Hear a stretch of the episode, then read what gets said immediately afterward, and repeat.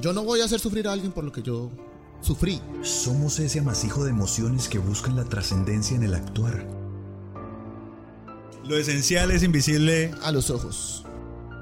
Donde han quedado guardadas, enmarcadas muchas anécdotas importantes que en otra época no, no pudieron quedarse o, o, quedan ahí en el tintero. ¿no? Que quiero que este podcast sea una invitación a que salgan ya mismo como papás, cómprense el libro, primero léanselo, uh -huh. pero háganse el favor, o sea, léanselo como niños, asómbrense. Se ha vuelto famoso, se ha vuelto millonario, exitoso, pero no ven el trabajo y el sacrificio que, que acarreó todo este tema durante 14, 15 años, 20 años de trabajo, ¿no? Bienvenidos a este viaje que he iniciado como un nómada con el objetivo de aprender, reconociendo que todos somos artistas y que en el arte también encuentro catarsis. Soy Leonardo Becerra y esto es Somos Arte. Bueno, bienvenidos una vez más a su podcast. Eh, estamos muy contentos de seguir en este viaje y hoy nada más y nada menos estoy con el parcero Julián Rangel. Juli, ¿cómo vamos? ¿Qué más, Leo? Muchísimas gracias por haberme invitado y eh, más que, que, hacer un podcast o, o un proceso Ajá. de este es simplemente documentar una charla entre amigos, ¿no? Que es como lo más interesante de, del caso, la soltura. Sabe que cuando yo empecé también dije, al final va a ser una excusa también para poder sentarme con mucha gente a la que siempre había querido como oiga, hacerle muchas preguntas, hablar o bueno, cuál es su cosmovisión, ¿no? No, y sobre todo que eh, pasa mucho que cuando las personas se encuentran y, y, y, charlan, conversan, surgen temas que a veces uno queda después pensando, oiga, hablamos muy bacano, pero ¿cómo lo recordamos o cómo, dónde queda esa... Eh, ese recuerdo, esa grabación, por así decirlo. Eh, hay un autor que yo sigo mucho, es de México, bueno, que he empezado a seguir mucho y, y tiene un término pues brutal que me parece y es el término recalcular, ¿no?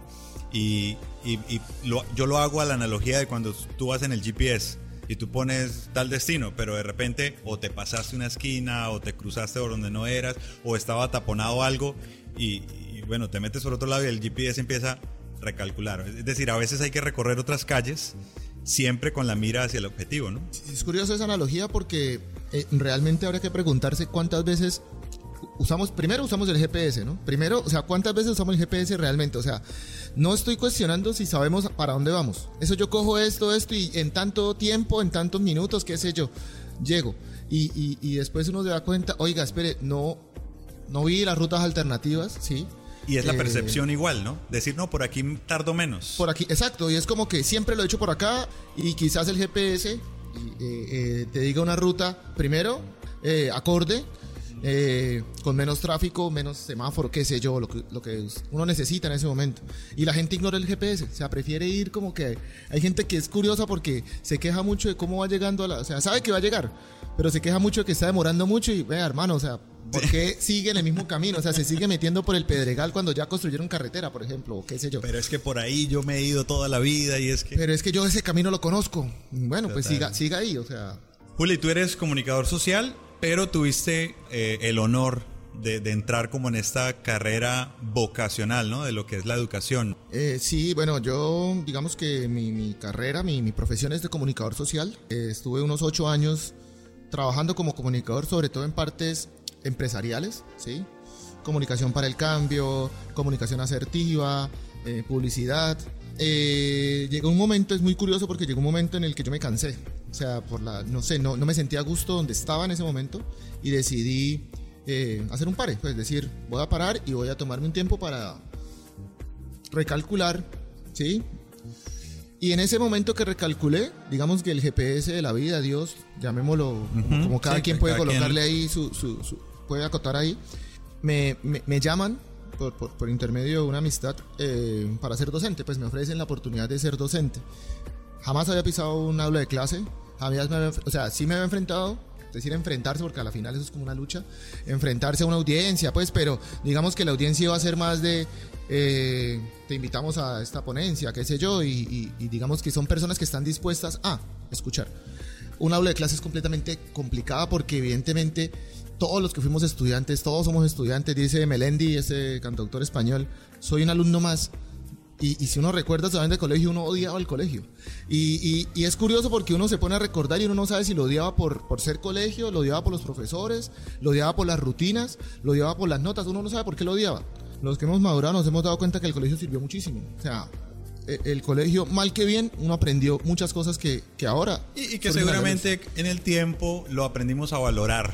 ¿No? No en su momento. Es curioso porque ahí sí se repite toda la caterva de los padres, ¿no? Cuando tenga mi edad, usted sabrá, cuando no sé qué, y uno joven, y, qué sé yo, en, esa edad, como que, que va, a mí no me va a pasar esto, y, después uno termina diciendo, oiga, sí tenían razón.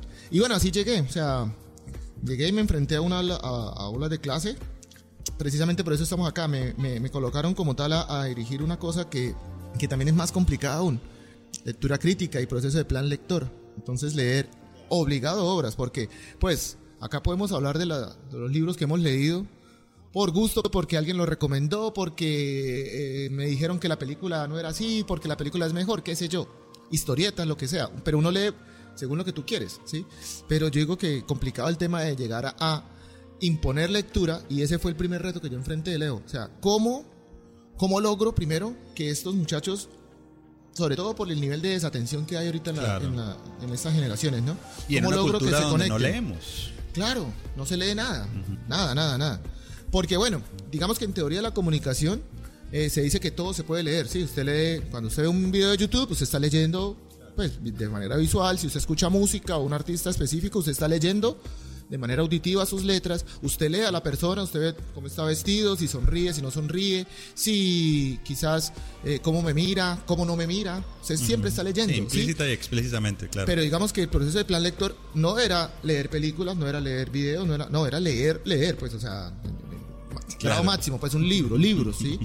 y la idea, pues lo que yo tenía en mente, no me lo planteó la institución, no me lo planteó, me la planteé yo y dije, parce, ¿cómo hago? Pues no quiero ser un profesor tedioso, ¿sí?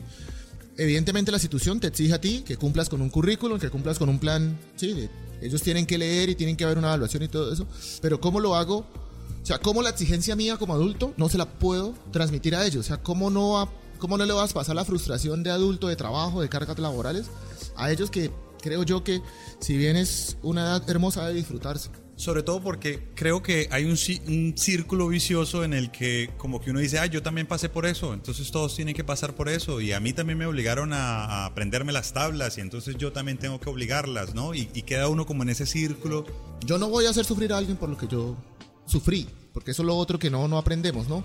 Como que venga, ¿realmente me están haciendo sufrir o soy yo el que sufre porque no lo acepto, porque no... Y, ahí vamos al otro extremo también del yo le voy a dar todo lo que yo nunca tuve.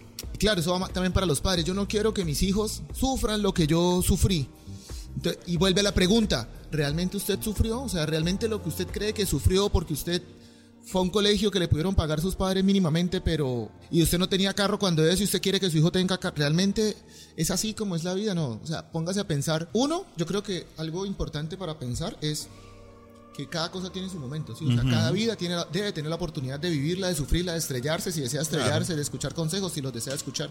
No se debe obligar a, alguien a vivir y menos a vivir como yo viví, porque pues son otros tiempos, es otra vida, es que el solo hecho, el solo hecho de yo decirte a ti, "Oye, haz las cosas así, es un irrespeto a ti, a tu persona. O sea, te estoy diciendo cómo vivir en función de qué. ¿Quién soy yo para decirte cómo vivir? Desde mi verdad, desde mi construcción del ser. desde mis miedos. Desde mis miedos. Que ahorita vamos a entrar sobre todo en, el libro que vamos a... sí, eso, eso, es un cuento. Mira, yo suelo decirle a los profesores, yo hoy en mi labor eh, creo que, que, tengo como esa autoridad ya de pronto decirle a los profes, hey profe, bájese un poquito de esa nube de que usted es el maestro, sábelo todo que usted ya no es ese conductista que dice aquí es así porque así, no.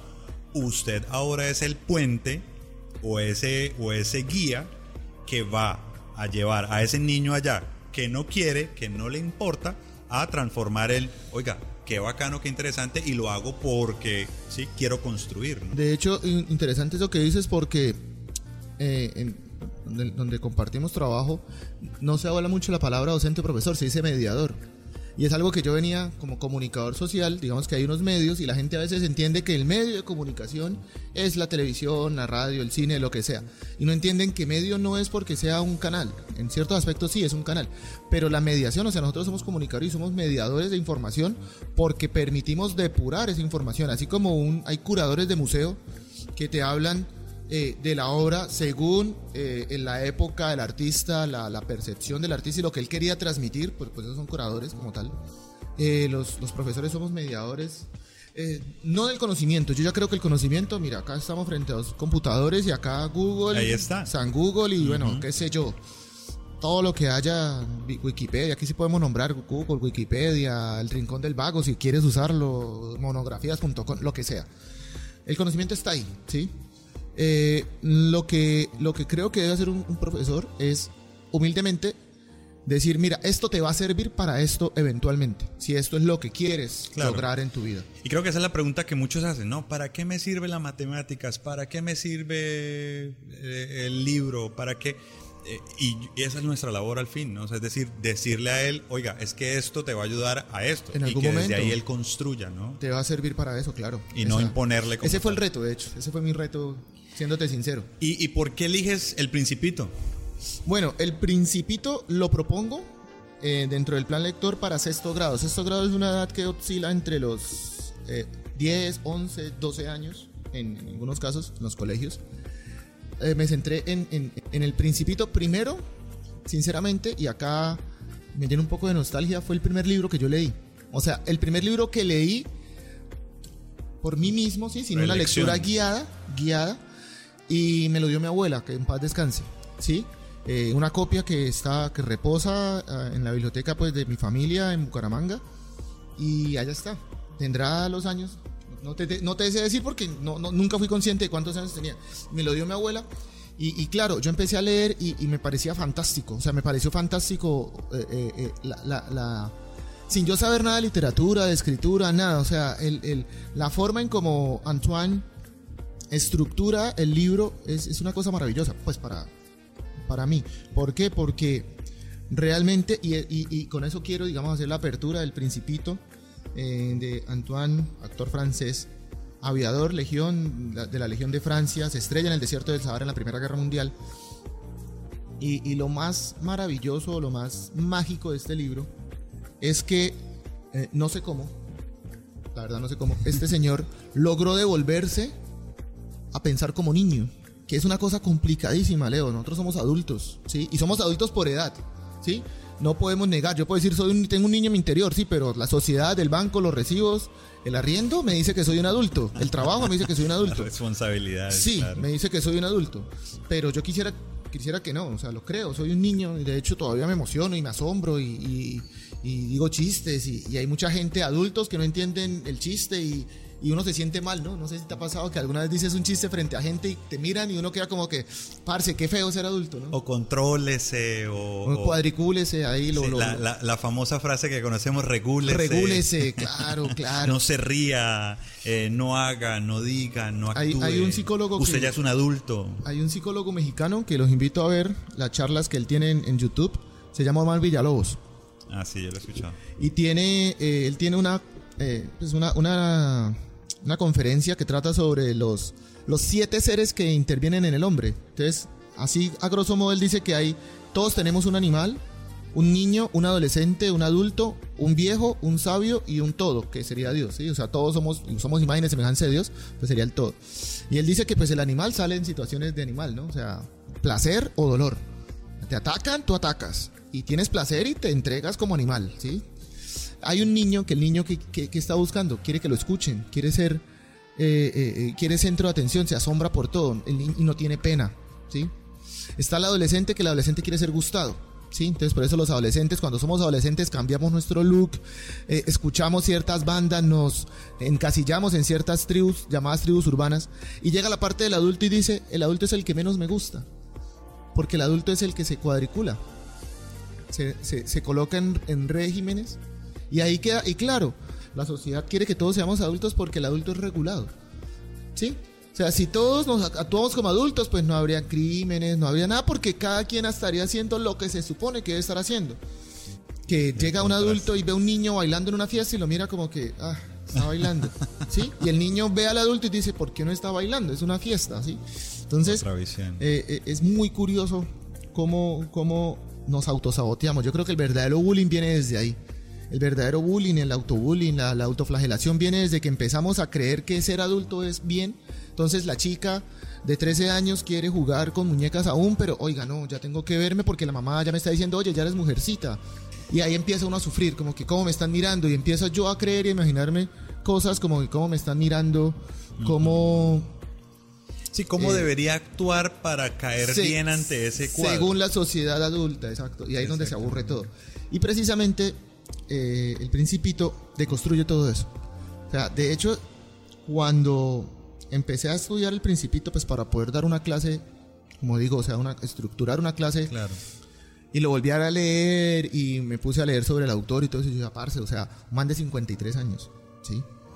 Eh, y de hecho, de hecho él, es muy curioso porque él, él, empieza diciendo como, perdóneme por, por dedicar este libro a un, a un adulto, ¿no? Cuando en esencia lo que quiero centrar es todo lo del niño. Lo del niño, claro, claro. Y, lo, creo que lo mágico es que cuando usted lo lee, siendo niño, la mayoría lo, hemos leído o, lo han leído cuando son niños. No lo entienden, ¿sí? ¿Por qué? Porque no hay un adulto, o sea, el adulto se lo está explicando desde lo adulto, ¿no? Desde, la perspectiva, claro. Porque obviamente un adulto jamás, o sea, ahí sí, ejemplo, si tu hija está cocinando en la cocina de juguete que le diste y ella te da a, a probar, tú le haces la seña de que pruebas, ¿sí? Pero realmente no, no configuras como que, uy, como que acuérdate de lo, de lo más rico que te prepara tu mamá y, y, trata de transmitirle ese sentimiento. ¿Por qué? Porque es que hay una cosa muy curiosa, Leo. Los niños saben cuando uno les miente. Por eso los niños se alejan de uno. uno. O sea, los niños saben cuando llegan a ti con un problema o una pregunta o una, qué sé yo, una incógnita y tú le respondes como adulto y ellos cínicamente como que, ah, ok, gracias este man no me entendió, chao, me voy. ¿Sí? Y, y, después uno se pregunta, y ustedes, papás que están escuchando, o profesores, ¿por qué yo no puedo conectarme? ¿Por qué no? Hombre, ¿por qué? Sí, eh, creo que uno de los grandes problemas de la, de la educación desde este tema de la pandemia, en la virtualidad, fue eso, ¿no? El aislamiento emocional todavía más evidenciado en el tema apago mi cámara y mi, y mi voz y, no me importa, ¿no? No me importa lo que tú estás mostrando porque volvíamos al tema, ¿no? El conocimiento está ahí, pero no me importa lo que tú me vienes a, ofrecer. Yo, yo tuve la fortuna muchas veces de, de, tener comentarios como, es que el inglés me sabe a, a lo peor, pero hey, qué bacano estar en su clase. O sea, porque pues cuentas un chiste o porque lo llevas a unos ejemplos o todo. Y creo yo que en eso me centraba más que en la clase perfecta donde tocamos todos los temas o en ese afán, ¿no? Que veíamos a veces en compañeros, eh, las temáticas, se nos va a acabar tengo el tiempo que cumplir, y tengo que cumplir más allá de lo que realmente la esencia, ¿no? De lo que era formar allí ese espacio de, empatía, ¿no? Que se nos aleja mucho. No, no, y se nos olvida. Es que creo que, en parte eh, viene siendo eso, que se nos olvida.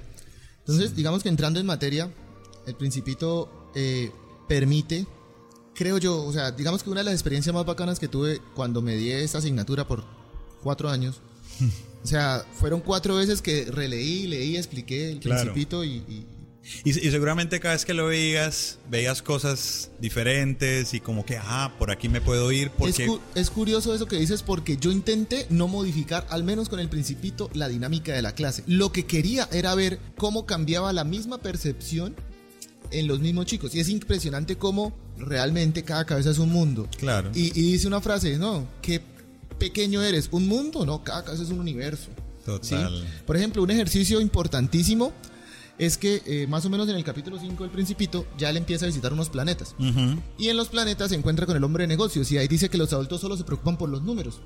Y le dice que, que usted le pregunta a un adulto, hey, eh, me gusta mucho tu casa, un ejemplo, y te dicen, gracias, son 54 eh, metros cuadrados, construidos, 2 metros de terraza, eh, tres habitaciones y todo lo van a números. Hey, qué chévere tu trabajo. Bien, trabajo 8 horas al día, gano tanto.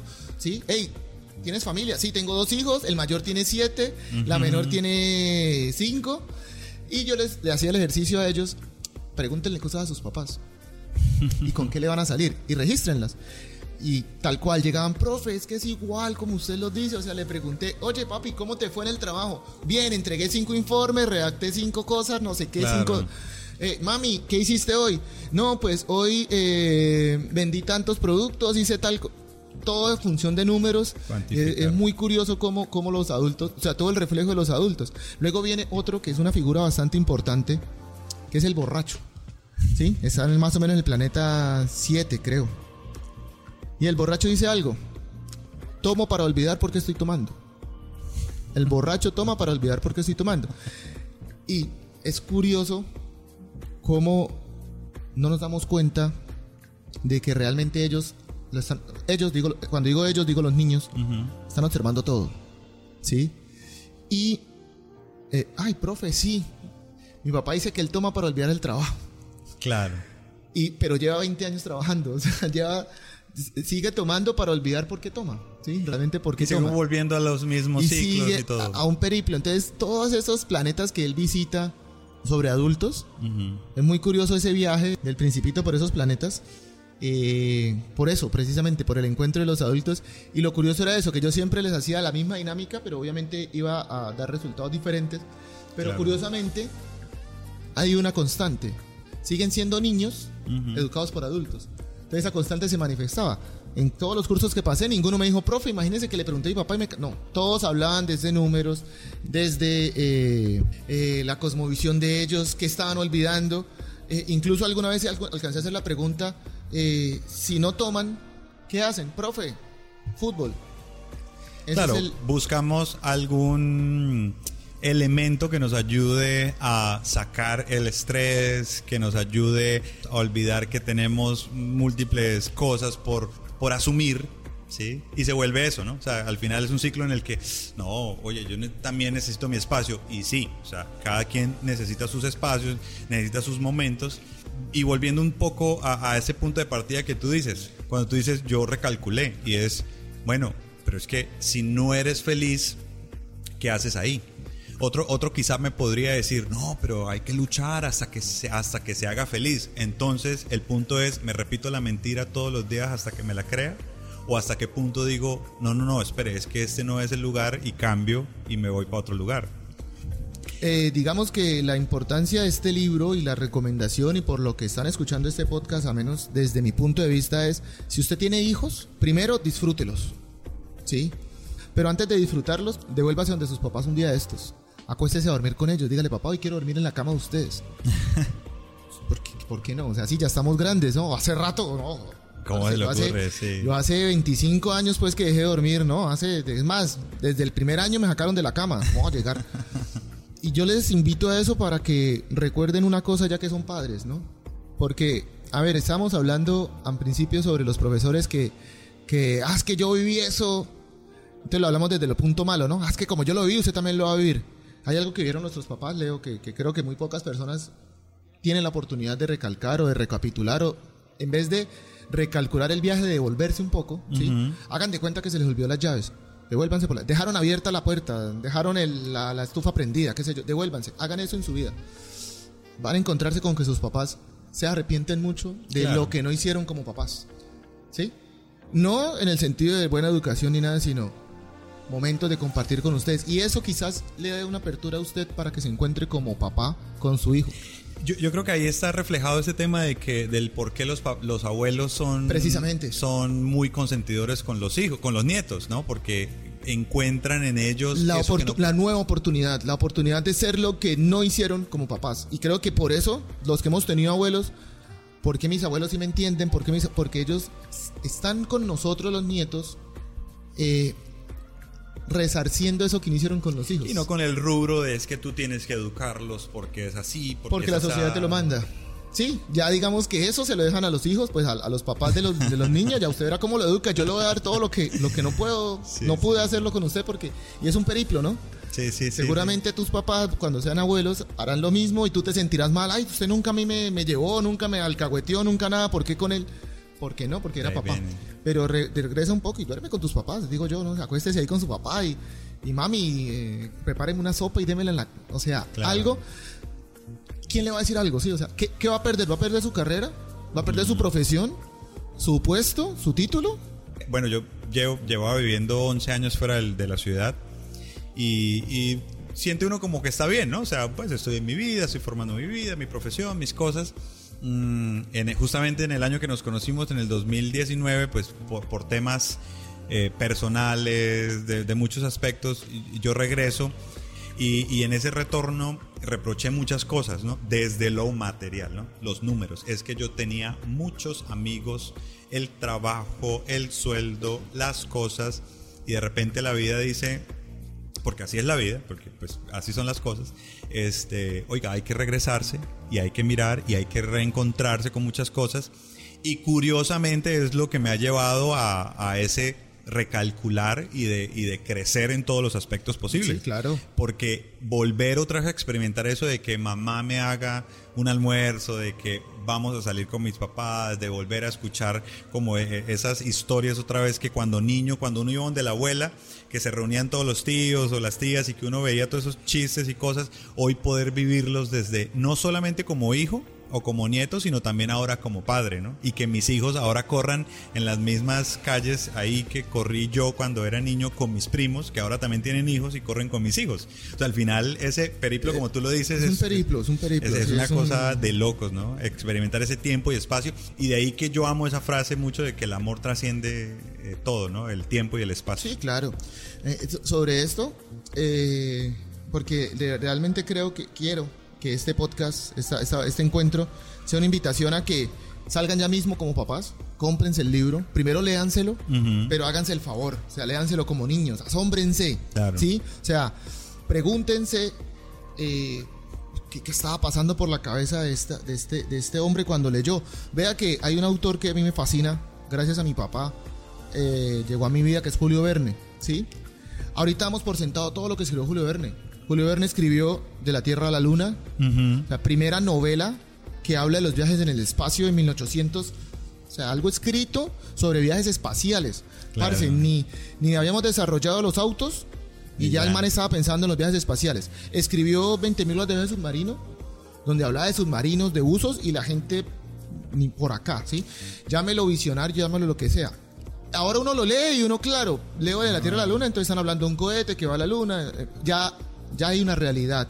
Claro, ya lo, ya lo veo tangible, ¿no? Pero hacer el ejercicio de lo que llaman en ingeniería, ingeniería inversa, decir, oiga, ¿cómo estás? O sea, porque ya verlo es lo, es lo fácil, ¿no? Yo, yo, conocí al autor por, por una de mis trilogías favoritas, que es Back to the Future, que es ah, Volver al Futuro, donde él va al, oeste y con, con y Clara. De hecho, y de hecho, se, se, todo se ambienta en esto, en, de la Tierra a la Luna, y que harán autos voladores y viajaremos al espacio. Y, y, claro, yo lo, lo, conozco precisamente por esa fascinación, gracias a mi papá, de, de, que siempre me mantuvo, nos mantuvo, con mi hermano y a mí, en un, en un ambiente de de constante asombro, constante niñez, ¿sí? Siempre nos permitió. Recuerdo una anécdota muy importante que cuando eso, la PlayStation, todo el mundo era el boom, PlayStation, y eso lo pedimos mi hermano y yo como, como, como regalo conjunto, pues, al niño Dios tal.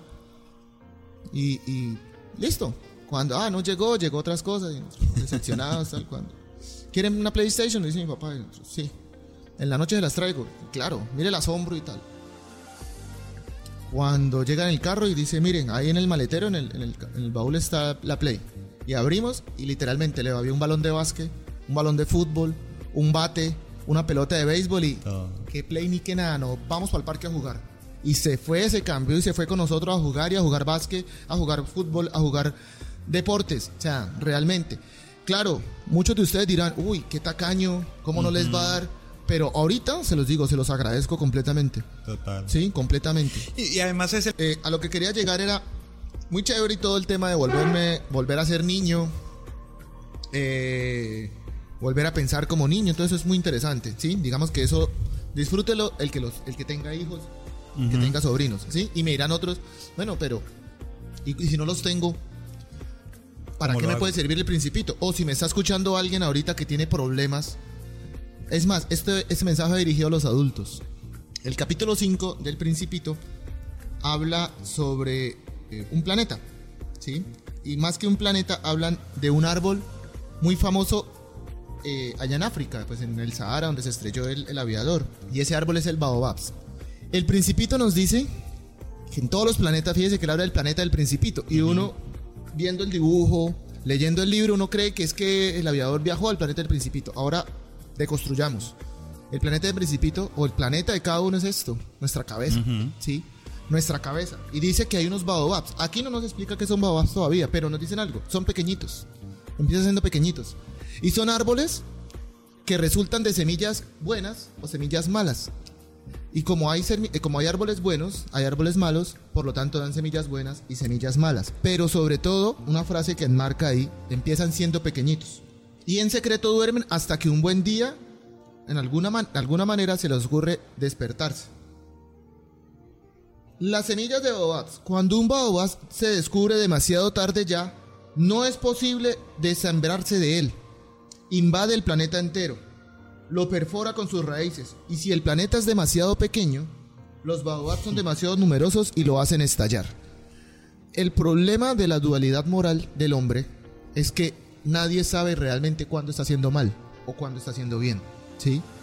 Todo lo que tú crees que hace bien, eh, en, la película de Jack Sparrow, eh, de Piratas del Caribe, en la primera, eh, dice, el papá de Elizabeth le dice, en ocasiones, una hazaña intrépida puede ser una mala hazaña si está hecha por las razones equivocadas. Que yo quiera, que lo que yo crea que es bueno, ejemplo para un niño, yo lo quiero encerrar. No quiero que él salga porque afuera hay muchos peligros, los hay. Afuera hay muchos peligros, lo quiero encerrar. Y creo que eso lo hace bien, realmente le hace bien. De, ahí la frase esa de con las mejores intenciones están hechas las peores acciones. De las mejores intenciones, totalmente. Y entonces mire esto, ¿no? Nos dice primero, nos hace la analogía de las cabezas. Nuestra cabeza es nuestro mundo. Y a nuestro mundo llegan semillas, tanto pequeñas, eh, perdón, tanto malas como buenas. No sabemos cuándo se van a despertar. ¿Sí? No sabemos cuándo se van a despertar. Mucha gente, y ese es el problema social, reconoce lo bueno. Uf, parce, me salió el trabajo, me fue bien oiga, no sé qué, dije tal cosa y tal, y no se dan, no echan para atrás y se dan cuenta cuando usted logró dar esa, qué sé yo, esa conferencia o esa entrevista de trabajo por todo lo que usted acumuló, todas las frustraciones que ya tenía, ya ese árbol creció y dio fruto, de un fruto verdadero. Cuando, cuando, o, lo contrario, cuando usted estalla, ¿sí? Estalla en, en, rabia, en frustración, en lo que sea, y las personas sienten, sufren eso, se dice, parce, pero ¿en qué momento cuándo se dio y la semilla, el baobabs ahí. Sí, justamente yo hablaba hoy con, con una persona que me decía, claro, eh, quizá el boom ahora, ¿no? Seis meses, ocho meses, que de repente el negocio o, lo que está construyendo creció de la nada y la gente ve eso a veces, ¿no? Uy, sí, eh, se ha vuelto famoso, se ha vuelto millonario, se ha vuelto, qué sé yo, exitoso, pero no ven el trabajo y el sacrificio que, que acarreó todo este tema durante 14, 15 años, 20 años de trabajo, ¿no? Y de ahí ese tema que tú dices es muy cierto, el tema de la construcción de lo que es el bien y el mal, ¿no? Es decir, la bondad bajo la perspectiva de cada persona, porque yo siempre le hago esa pregunta a las personas, yo le digo, para un ladrón, ¿qué es la felicidad? ¿O qué es bueno para un ladrón? No, pues un ladrón, robar y que no lo agarren entendemos que cada cabeza tiene su construcción de la verdad, de lo que es mi tesis y es que es la mía y solamente la mía y nadie me la va a cambiar, ¿no? Que es donde choca cuando yo le digo, no, no, espérate, es que esa no es, no es la verdad absoluta, ¿no? Y llega, ah, no, espérate, ¿cómo así? Es que así yo lo he vivido durante tanto tiempo y nadie me la va a derrumbar. Y ahí empiezan los choques morales o, bueno, todo lo que implica la construcción del ser. Hay una frase eh, de, esta escuela existencialista en la filosofía que habla de eh, todos te dicen que quieres ser feliz. ¿Y qué si no quiero ser feliz? ¿Qué pasa si quiero ser desdichado? Y alguien le contesta en la sombra, sé desdichado si eso te hace feliz. Total. Y ahí, imagínate ese, ese precepto cómo te tumba, sé desdichado si eso te hace feliz. Ya hicimos la introducción a lo que es un baobab, las semillas y tal. Pero el mismo principito no da la solución y me quedo con esta frase y espero que esta frase hago ahí redoble de tambores, atentos. Dice textualmente, es una cuestión de disciplina, me dijo más tarde el principito. Por la mañana, cuando termines de asearte, tienes que asear cuidadosamente el planeta. Tienes que obligarte a arrancar periódicamente los baobabs en cuanto los distingas de los rosales. A los cuales se parecen mucho cuando son aún muy pequeños. Es un trabajo muy fastidioso, pero muy fácil. Deconstruyamos de nuevo, Leo. Después de asearte, cuando termines de asearte, tienes que asear cuidadosamente el planeta, tu cabeza. ¿Cuándo realmente pensamos en cómo vamos a encarar el día? Nosotros nos olvidamos de encarar el día. Nos, o sea, por cuentas, por números sabemos, hey, me levanté, me bañé, me tomé mi café, tengo cita a las 7, números, tengo cita a las 7, tengo una cita a las 7, tengo otra cita, tengo un encuentro a tal hora, a tal hora, a tal hora, cuento, tengo que pagar esto, número, número, número, número. Y cuando llegamos agotados en la casa al final del día, en la noche cuando estamos cansados, ahí sí es cuando nos ponemos a pensar, oiga, si hubiese hecho esto de otra manera, tal, si hubiese no sé qué, tal. Y es muy curioso porque cualquier gurú del éxito, de estos que uno puede encontrar por, por gurú del éxito y gurú de las buenas acciones y todo el tema que a veces se vuelven tediosos, pero esta gente aprendió a construir cosas como esta, ¿sí? No tienen la fórmula mágica, o sea... Sí, de hecho, de hecho a propósito te, menciono, ¿no? Hoy en día mm, les tengo...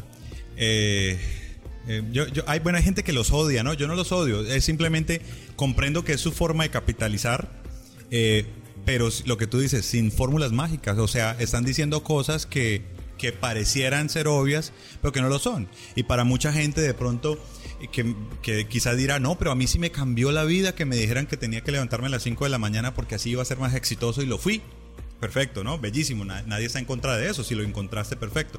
Pero no ese tema de que es que el éxito solamente es si te levantas a las 5 y sales a trotar 10 kilómetros y luego vuelves y no, la vida también da otros, otros campos y otras acciones. Lo curioso es que ellos no, o sea, la gente se queda es con que me tengo que levantar a las 5 y me empiezo a levantar a las 5 y no pasa nada. Pero porque es que no escuchan el mensaje completo. Realmente lo que ellos dicen es, hey, levántate a las 5 de la mañana y haz una agenda de tu día coloca prioridades. Son cosas muy esenciales que sí hace gente exitosa. Piensa en cualquier persona que es exitosa, pero hay una constante en esas personas. ¿Sí? No esperan hasta el final del día para analizar su día. Al contrario, programan su día. ¿Sí? Lo que invita al principito es, hoy voy para una cita, yo sé que en esa cita me puedo salir de casillas, lo primero que tengo que hacer es tranquilizarme. Voy tranquilo. Corto mis árboles, corto mis baobabs de intranquilidad, de frustración. Los corto en la mañana, ¿sí? Para llegar a esa cita tranquilo, ¿sí?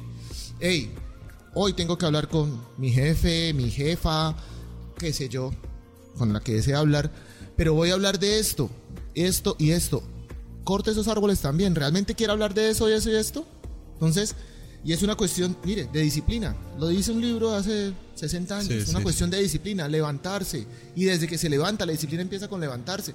Muchos de nosotros creemos que es disciplina porque colocamos un despertador que nos aturde el oído y nos levanta de rabia, pues. O sea. Y no solo eso, además ponemos el de las 6, el de las 6 y 2, el de las 6 y 8, y desde ahí empezamos a perder la batalla, ¿no? Claro, Porque empezamos otro, otro poquito, otro poquito. Nos empezamos a dar placebos de dopamina, nos empezamos a, a, decir, a, a, no ser disciplinados. La verdadera disciplina no empieza cuando usted decide colocar 10 alarmas, Leo. La verdadera disciplina decide cuando usted son las 8 de la noche y usted dice, oiga, mínimamente tengo que dormir 8 horas, bueno, me tengo que parar a las 5 para estar a las 6 en, cita, pero al menos ya dormí 6 horas. Pero no, son las 12 de la noche. Claro, y te pones a hacer un montón de cosas que no. Todavía, no todavía no está disciplinado a decir, no, es que tengo que, es que no, no alcancé a contestar, no alcancé a leer, no alcancé a revisar mis redes sociales, nadie te escribe. Y no lo digo porque nadie lo haga, sino porque realmente cuando lo escribe, pues el celular anota. O sea, si no llegó la notificación es porque nadie te escribió. Ah, ese tema es, muy complejo, ¿no? ¿Realmente no nos alcanza el día o, realmente no lo programamos o realmente no lo hacemos eficaz, ¿no? De hecho, fíjate que nosotros nos quejamos mucho de las ocho horas de trabajo en, en Colombia, pero cuando tú pones otra perspectiva y ves a ciertos trabajadores, uno dice, no, pues la, productividad no e, equivale al número de horas que tú trabajas. De hecho, hay otros países mucho más desarrollados con menos tiempo laboral, digamos, ejerciéndolo, ¿no? Y ahí uno comprende un montón de cosas. Es decir, es que no me tengo que levantar a las 4 de la mañana para acostarme a las 12 de la noche porque así soy más productivo. No, la, productividad va mucho más allá del número de horas que estás allí. Eh, el tema de productividad, y si los gurús venden un montón de, fórmulas de productividad horaria, digo yo. Pero eso tiene que ver con sencillamente que usted tiene que darle tiempo a su cuerpo a descansar. ¿sí? Eso es la parte de la disciplina que usted tiene que tener. Bueno, ahora pasamos ya de entender que todos tenemos nuestra... nuestra los planetas en el principito es una alegoría de nuestra cabeza, ¿sí? Eh, y, y, quién habita en esa cabeza? Nosotros mismos. O sea, hay una frase que me gusta mucho, Juli, que dice que, pues, bueno, en esencia es todo eso, ¿no? Pero dice como que todas las personas adultas alguna vez fueron niños, ¿no? Y, y a veces se nos olvida eso. Qué aburrido como contarle cosas a los adultos. Porque es que toca explicarles una y otra vez todo y como que ellos no entienden y como que qué pereza, ¿no? Y va un poco al ejemplo que tú dabas al comienzo cuando me hiciste acordar a mi hija, porque mi hija tiene una cocinita que le compré eh, y ella va y me prepara el, el, sándwich y me lo trae y, y, claro, ¿no? Al comienzo es esa, esa esencia natural de que uno dice, gracias, y mi hija se queda mirándome y me dice como, en su mirada y en, y en su eh, lenguaje, me dice, cómaselo. sí, o sea, te lo traje para que te lo come. Claro, entonces tienes que jugar con el tema de agarre el pedacito. Mm, para ellos, para ellos no es un, o sea, no, no, no, no es ficción. Ellos de, ella de verdad, o sea, en, su cabeza, de hecho, es, es, que eso es, digamos que el crimen más atroz para mí de la humanidad. Cuando le obligamos a un niño a dejar de ser niño. Eh, hace mucho, en una, en una charla de pedagogía que alguna vez asistí, hablaban que hay una pedagogía que es bastante complicada de manejar, es complicada si no se sabe llevar, obviamente. ¿Por qué? Porque la sociedad nos exige igual adultos, o sea, para que funcione la sociedad tienen que haber adultos, gente responsable, disciplinada, lo que sea. Pero hablaban eso de que lo más frustrante empieza en la etapa preescolar. Cuando le dibujan una manzana, o sea, le dan la fotocopia de una manzana y le dicen al niño, píntela. Y el niño agarra cualquier color y lo pinta. No, la manzana es roja, porque esa es nuestra realidad. Y desde ahí empezamos a frustrar a los niños. Claro, claro, sí, por la concepción de realidad que, que tenemos ya, ¿no? Y, que así no es, o todo el tema. Hay, hay, una, hay una realidad ahí, Juli, y es, pero es el tema de, por ejemplo, toda esa satanización a muchas cosas que tenemos hoy, ¿no? Como la tecnología, como los videojuegos, todo. Eh, mi chiquitín va para cinco años y en pro de su pensamiento computacional hay videojuegos que yo ya lo dejo jugar experimentando mucho eso. De hecho, hay un, colega eh, en Bogotá que seguramente haremos un podcast eh, próximamente mm, y él entrevista a su hijo. Eh, es un experto jugando Minecraft. Y, empieza a contar, a, a, deconstruir todo ese tema de la, de, la, de la importancia y de cómo le ha ayudado en su vida y cambia. Entonces, desde ese punto yo dije, venga, no, no es que es, oiga, tome, juegue, play, que a veces seguramente lo hacemos, pero también yo me he sentado con él a decir, venga, vamos a jugar esto y muéstrame qué está haciendo. Y cuando mi hijo empieza como a, construir todo y a decirme, mira papá, aquí tenemos que hacer esto, es que esto se hace por esto, aquí amarramos esto, saltamos aquí para poder superar esto, o él reconoce símbolos o cosas, o incluso, hablando de la Play, que él ya reconozca es que yo tengo que utilizar el R2, el R3, el L1, el... Esa destreza que de hecho yo creo que los adultos nos tenemos problema con, con los niños, no porque no entendamos, nos da envidia ver que ellos eh, tengan una destreza mayor que la de nosotros. ¿sí? Total. Yo disfruto mucho viéndolo realmente, ¿no? A veces le digo, bueno, juega y ya, pero, pero el que él desarrolle todo eso me parece brutal. Esa frase que, que tú dijiste ahorita, de hecho es del libro. Está empezando que dice, cuando dibuja la serpiente comiéndose el elefante, dice, entonces dibujé el interior de la serpiente oa para que las personas mayores pudieran comprender.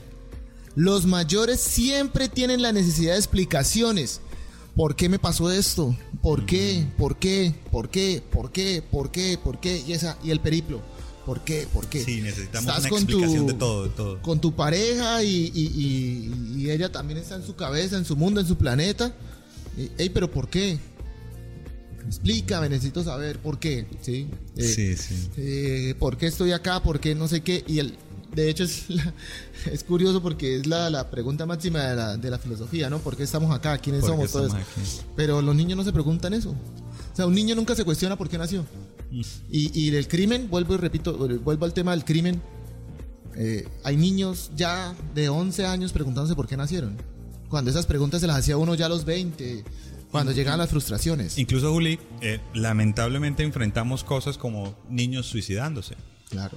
Y, de ahí viene eso que tú dices, ¿no? ¿Cómo obligamos al niño a dejar de ser niño? Y a pensar como adulto y a enfrentar los problemas como adulto. Y fíjense que ellos, o sea... Mira, mira el concepto, tú, eres de alguna forma pues un amateur, ¿no? Cuando llegas, eh, tienes tu primer hijo y, y empiezas a experimentar cosas. Yo, y seguramente muchos padres estarán de acuerdo conmigo que uno al comienzo es como, mira, está respirando, está viviendo, me dijeron que tenía que tener tantas respiraciones por minuto y uno empieza como a, como a cuestionar todo y, a y no vive por eso, ¿no? Eh, y, y, en ese mismo afán de querer que todo esté bien, uno, o bueno, yo estaba cayendo en el error de, digamos, de obligarlo, ¿no? Es, que, es que tiene que estar bien y es como así, hasta un punto y hasta el momento en el que yo sentí que estaba volviéndome eso que yo tanto critiqué de niño.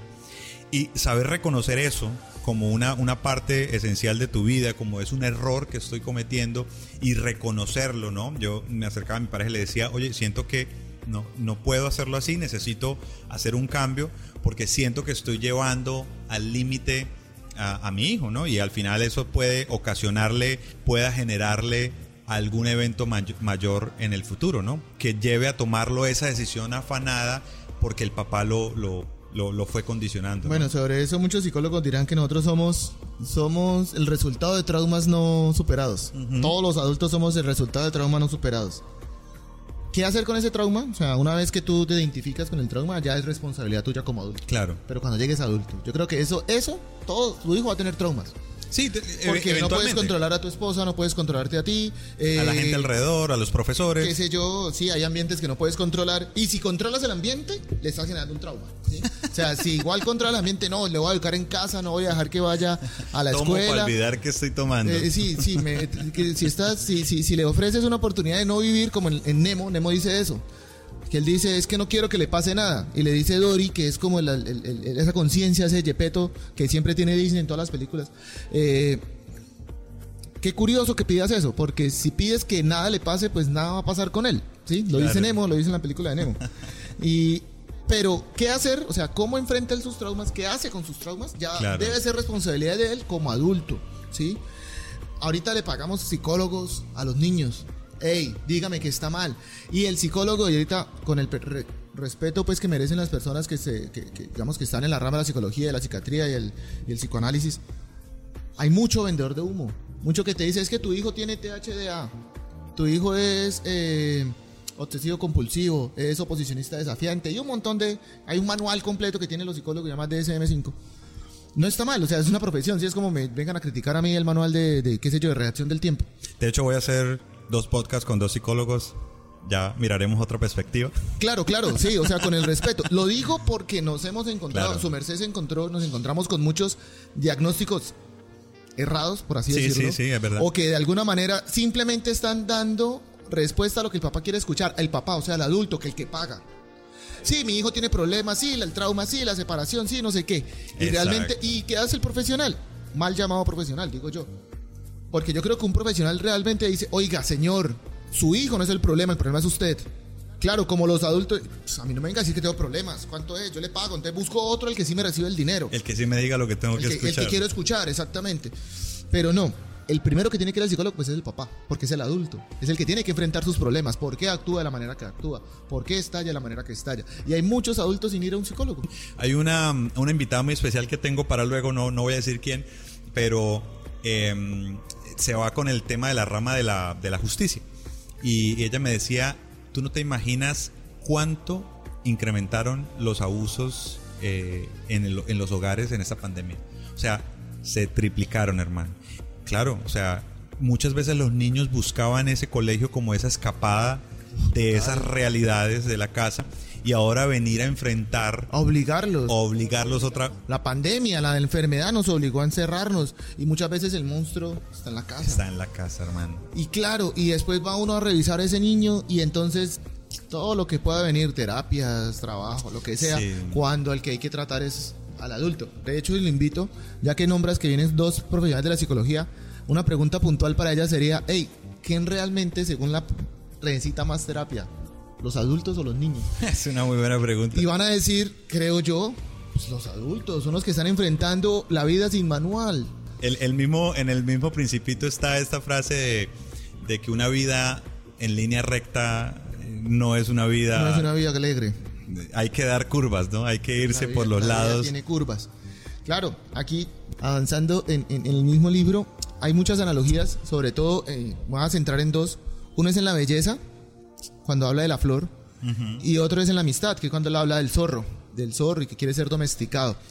Y es curioso porque, primero en la belleza, hay dos flores, Leo, que yo creo que son las flores que son en esencia el símbolo de amor más puro.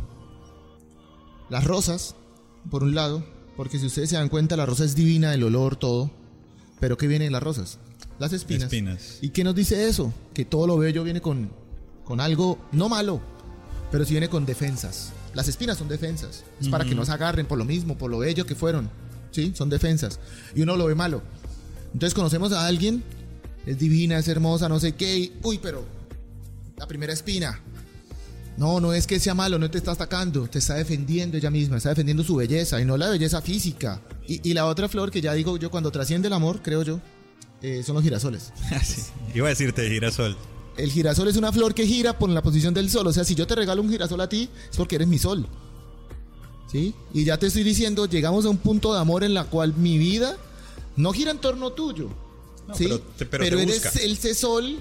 ¿sí? O sea, no dejo de ser flor, pero te busco te llevo. O sea, es una, para mí esas dos cosas. Yo creo que ese, ese tema de reconocer, mira que lo llamas, me parece brutal llamarlo así, ¿no? Las defensas que tenemos nosotros, porque al final en la analogía tenemos, ¿no? Mira el tema de las vacunas, ¿no? ¿Qué, qué nos inyectamos nosotros? Pues al final es, es parte de la misma enfermedad, Para, para generar estas defensas y todo el tema. Y al final encontrar, porque nuestro prototipo es, vamos a encontrar la persona ideal, perfecta, ¿no? Y, desde ahí viene el punto, ¿no? O sea, no hay persona perfecta desde tu posición, porque al final es tu perspectiva.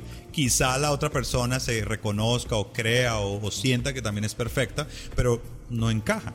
Y de ahí la importancia del de el compromiso, hermano. Y no estoy hablando de un anillo, no estoy hablando de, de, un papel, que al final pues bonito, lindo, pero es, es el compromiso que yo siento a venga, yo también me enfrento a esas defensas, ¿no? De ahí la importancia de también reconocer a la otra persona en toda su esencia. Por eso la importancia de un buen noviazgo, de un buen proceso, de un, o bueno, no lo llamemos noviazgo, llamémoslo de una relación, ¿no? Donde tú también reconozcas a la otra persona en sus errores. Cuando yo reconozco esos errores y digo, listo, yo los puedo enfrentar y también ella enfrenta los míos, pues vámonos, ¿sí? Por ese tema de que no, ya la conocí, mañana me caso. No, pasionalmente no se toman las decisiones así, porque entonces después se acaba eso y vienen los otros temas y, se complica todo. En mucha terapia de pareja que, he podido, digamos, asesorar desde la comunicación, eh, encuentra uno que nunca se dijeron las cosas. Total. O sea, y uno dice, ¿cuánto llevan? No, llevamos tanto. Venga, ¿y usted nunca le manifestó pues que no le gusta el arroz? ¿Un ejemplo? Sí, sí. No, no, yo se lo hacía ver. ¿Cómo? No, en mi cabeza. Eh, yo como que decía, uy, sí. hacia adentro yo. Hay un psicólogo que, que, escribió un libro hace mucho, lo recomiendo igual. Ya como lectura, no digo que necesaria, pues porque usted si no lo lee no... Pero es una lectura interesante, curiosa. Se llama Las mujeres son de Venus y los hombres son de Marte. Y explica mucho cómo los hombres nos comunicamos y cómo las mujeres se comunican. Pero, pero sí es bastante curioso. Mira, el otro día, este, leyendo algo y también analizando eso, Juli, de, por qué las personas a veces tienden a eh, algunas, ¿no? A irse para Venus o para o pa donde sea con tal de es que yo me voy, me alejo, me pierdo, me desaparezco para olvidar. ¿Ok? O sea, es que el problema no es que tú me hagas daño, sino que recordar que, que tengo un sentimiento allí y que tú me haces provocar ese sentimiento me genera esa reacción. Sobre eso, eh, hay una forma muy fácil. De ejemplo, yo tengo una herida acá, me vacunaron, entonces tengo acá. Tú me tocas y yo, hey, me haces daño. ¿Qué me hace daño? Que tú me toques o que tengo la herida. y es realmente la herida, o sea, la herida la tengo yo. ¿Sí? La herida la tengo yo. Entre otras cosas, lo único que yo alcanzo o puedo hacer es decirte, oye, porfa, tengo una herida acá en el brazo, no me lo toques, al menos por hoy, que se me pase el dolor, Ya mañana veremos.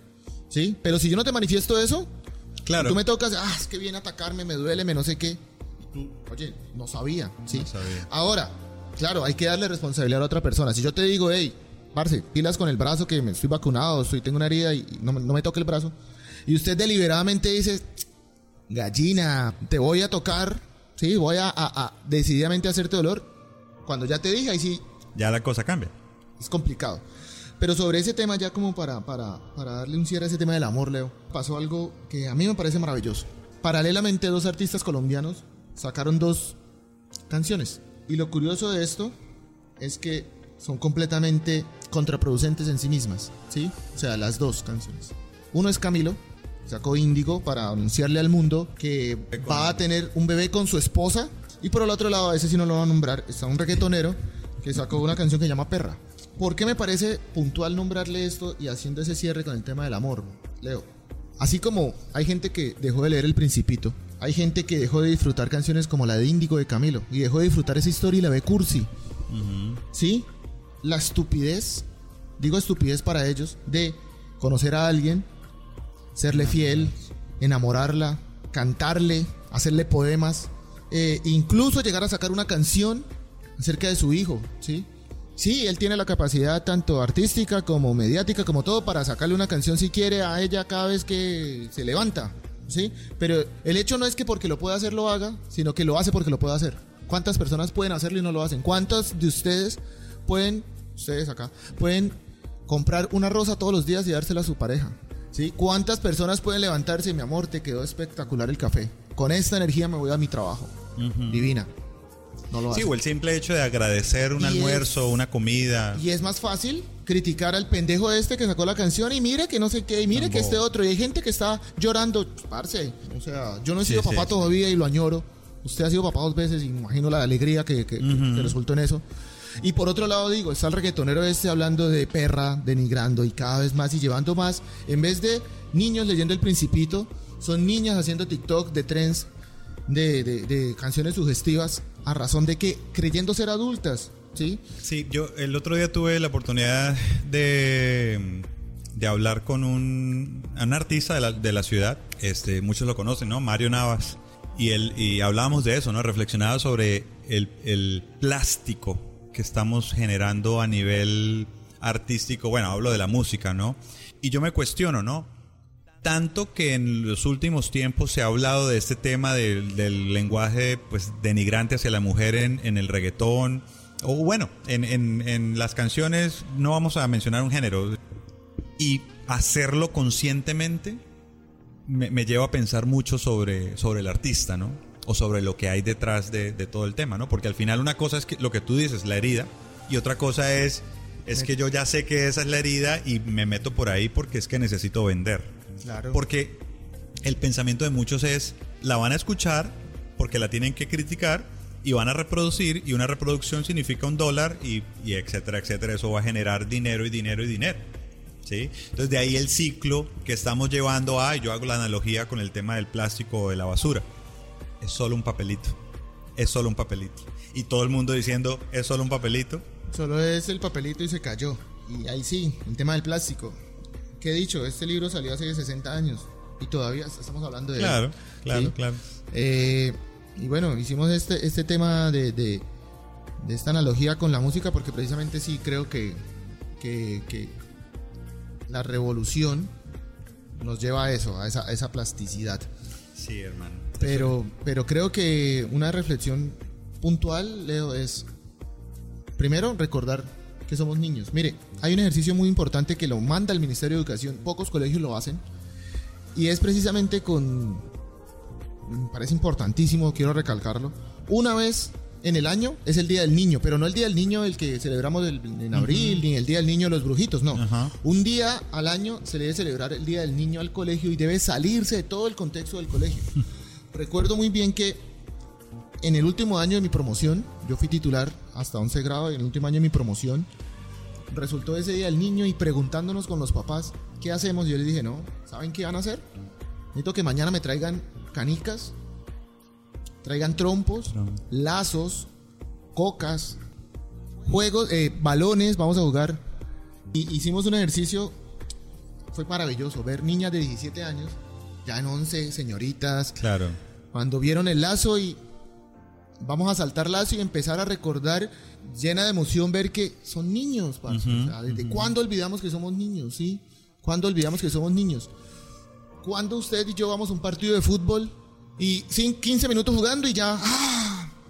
Sí. Mira, no sé qué, se disfrute el juego, o sea, no se está jugando la vida, que si perdemos, sí. o sea, disfruten, disfruten, es que creo que todo el problema es de disfrutar, y claro, como ahora el disfrute solo es a nivel sexual, placer, porque yo hablo del sexo no como el acto sexual, sí, el acto de acostarse con alguien, de tener intimar, no.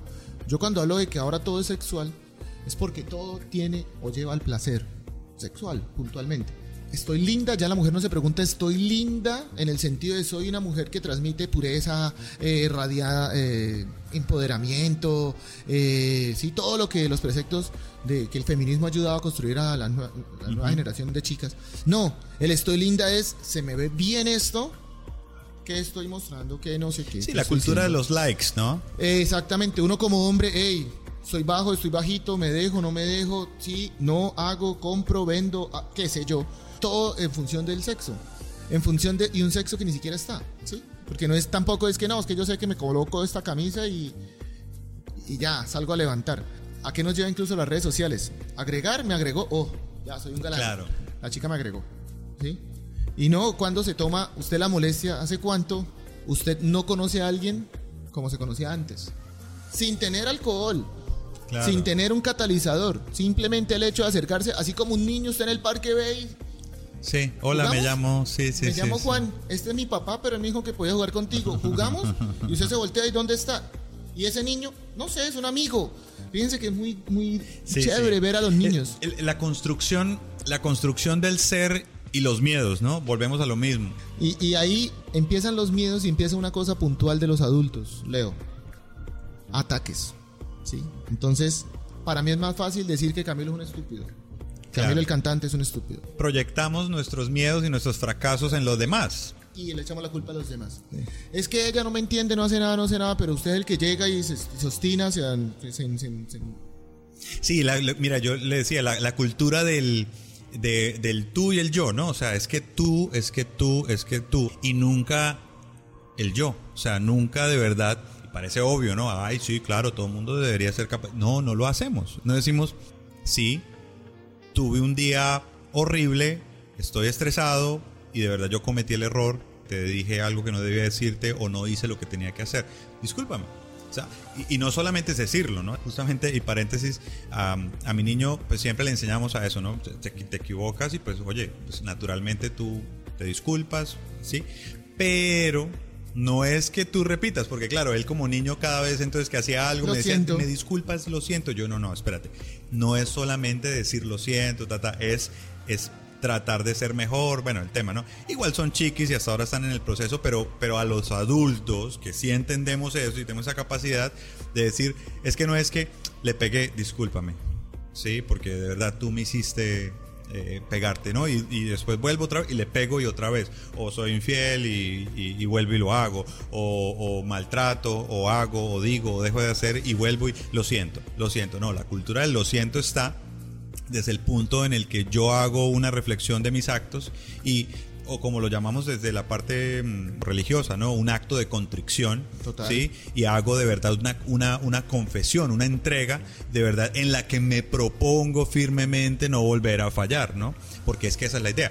Naturalmente somos humanos y podemos fallar una y otra vez, eso lo entendemos, pero cuando yo lo intento... ¿Y cuánto abusamos de eso, no? De mi condición de humano. ¿Cuánto abuso de que, ay, yo sé que las la, la, estoy cagando, pero después pido disculpas. Soy, soy, soy humano, soy, humano, exactamente. voy por la vida así. Justamente me hiciste acordar de, Yo tuve la oportunidad de trabajar en el seminario de Medellín y, hablaba mucho con un sacerdote que era muy, muy excelente en la comunicación, ¿no? Y cómo nos transformaba eh, la perspectiva, no domesticándonos, sino, sino nos hacía ver, pues, otros puntos de vista y no nuestra verdad solamente, ¿no? Y él me decía, deje de repetir que yo soy un humano, me decía porque entonces te estás justificando por tus, por tus actos de que, ay, es que maté porque soy un humano. No, o sea, no se trata de eso, ¿no? Ya que hablas de domesticar, te digo algo. ¿Quién eres tú? Preguntó el principito. qué bonito eres. Soy un zorro. Ven a jugar conmigo, le propuso el principito. Estoy tan triste. No puedo jugar contigo, dijo el zorro. No estoy domesticado. ¿Qué significa domesticar? Tú no eres de aquí, dijo el zorro. ¿Qué buscas? Busco a los hombres, respondió. ¿Qué significa domesticar? Los hombres, dijo el zorro, tienen escopetas y cazan. Es muy molesto, aunque también crían gallinas. Es lo único que les interesa. ¿Tú buscas gallinas? No. Yo solo busco amigos. Pero dime, ¿qué significa domesticar? Es una cosa ya olvidada. Significa crear vínculos. ¿Crear vínculos? Sí, verás, dijo el zorro. Tú eres para mí solo un muchachito igual que otros y no te necesito para nada. Tampoco tú tienes la necesidad de mí. Y yo no soy para ti nada más que un zorro, como un zorro cualquiera. Pero si tú me domesticas, entonces tendremos la necesidad uno del otro. Tú eres para mí único en el mundo, como también yo lo seré para ti. Empiezo a entender, dijo el principito. Hay una flor que creo que ya me ha domesticado. Es posible, concedió el zorro. En la Tierra se ve todo tipo de cosas. En esta Tierra, no, en otro planeta. O sea, en otra cabeza. Curiosamente, le tenemos miedo a la domesticación. Porque la gente emprendió que domesticar. ¿Qué es domesticar? ¿Qué entendemos por domesticar? Animales domésticos. El gato, el perro. Pero domesticar realmente es crear vínculos. Pero ¿qué sucede? La palabra domesticar es una aversión hacia nosotros, genera una animadversión, así como la palabra consecuencia. Yo digo, Leo, es que esto que estamos haciendo es consecuencia tuya. Una vez, consecuencia, pero ¿qué, está haciendo malo? No, la palabra consecuente no tiene concepto moral.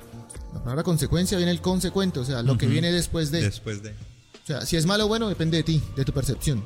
¿sí? Evidentemente, siempre nos hablan de consecuencias sobre actos contrarios que hemos hecho. Entonces tenemos una consecuencia negativa, por así decirlo, un castigo. Y el tema de domesticar pasa lo mismo con consecuencia. La gente entendió que domesticar era colocar cadenas, como un perro, colocarle collar, encerrarlo, no dejarlo salir, golpear, ¿sí? Educar. La gente cree que domesticar es educar y no, es crear el vínculo. Domesticar, viene el domo, ¿sí? De la casa, de, oye, te estoy dejando entrar a mi vida, a mi domo, a mi casa. Y, sobre eso, mira lo que nos dice, o sea, un zorro coloca un animal completamente salvaje para nosotros. Claro. Y, y, en pocas palabras le explica, si tú eres para mí único, yo seré único para ti y nadie nos va a separar. Qué profundidad, ¿no? O sea, ¿cuántas veces evitamos que nos domestiquen? O sea, evitamos entrar evito entrar en tu casa y no, no lo que, lo que tú hablabas de qué estás cargando, el bolso, no, de verdad, que tiene encima. Sí, ¿Cuántas veces nos hemos dicho, oye, quiero que entres a mi vida? Y uno cree que es quiero que te vayas a vivir conmigo, quiero que seas mi mujer, quiero, no, quiero que entres, quiero que entiendas por qué sufro en las noches, por qué no puedo dormir. Evidentemente algo importante es que eh, el, el libro, para mí, digamos que el principito, toca todas las aristas importantes que tú tienes que tener como adulto desde niño, ¿sí? O sea, es que es, creo que lo que con lo que se deben quedar es con eso. ¿Cómo siendo buen niño, o sea, disfrutando mi niñez, puedo ser un buen adulto? O sea, si desde niño aprendo a cortar esos árboles, esos baobabs de mi vida, ¿sí? Desde niño le enseño a mi hijo a cortar esos baobabs. Oye, papá, estoy enojado. ¿Por qué? Porque pasó esto en el colegio. Oye, mira, ¿qué puedes hacer para esto? Te das las herramientas para cortar esos baobabs, le enseñas esa disciplina a él, será un buen adulto. Si le enseñas a crear vínculos, a domesticarse, no solo es domesticar a la persona, también es domesticarte tú mismo, permitirte domesticar, ¿sí? Eh, si le, enseñas a tu hijo que todas las rosas son divinas y que las espinas no están para atacarte, están para que ellas se defiendan. papá, tuve un problema. Ese tema, yo creo que hay muchos adultos que no les enseñaron eso que les enseñaron a amedrentar, a ir a llevar, precisamente por esa imposibilidad de los papás de no afrontar. Es que él no va a ser como yo, él sí, a mí nadie me defendió, yo no tuve papá que me defendiera, entonces él sí, yo voy a tener y yo voy a dejar que él haga lo que quiera porque y van a sufrir después cuando se estrellen. Cuando vean que no por capricho, por así decirlo, el papá le va a arreglar la vida, que hay un jefe, que siempre hay alguien por encima. Yo a veces escuchaba y critico mucho a los me disculpan, ¿no? Los emprendedores y quiero ser tu propio jefe y no sé qué. ¿Tu propio jefe? O sea, tú nunca vas a ser tu propio jefe. Claro, vas a depender de mil cosas. O sea, encima está la luz, que si es un jefe. Pues, el arriendo es un jefe monumental. Los pañales de un hijo son un jefe monumental. El niño a las 3 de la mañana pidiendo comida es un jefe monumental. Entonces uno va a ser tu propio jefe. En otras cosas vas a ser tu propio proveedor. Bacano. No, y mira, que el otro día justamente lo dialogaba y lo reflexionaba con alguien. No, es que yo voy a ser mi propio jefe. Oye, han pasado 10 años, man. O sea, está bien soltarlo y decir, oye, no, puedo ser mi propio jefe. O sea, tengo, tengo que ir a... Es que todo el mundo me empieza a odiar por...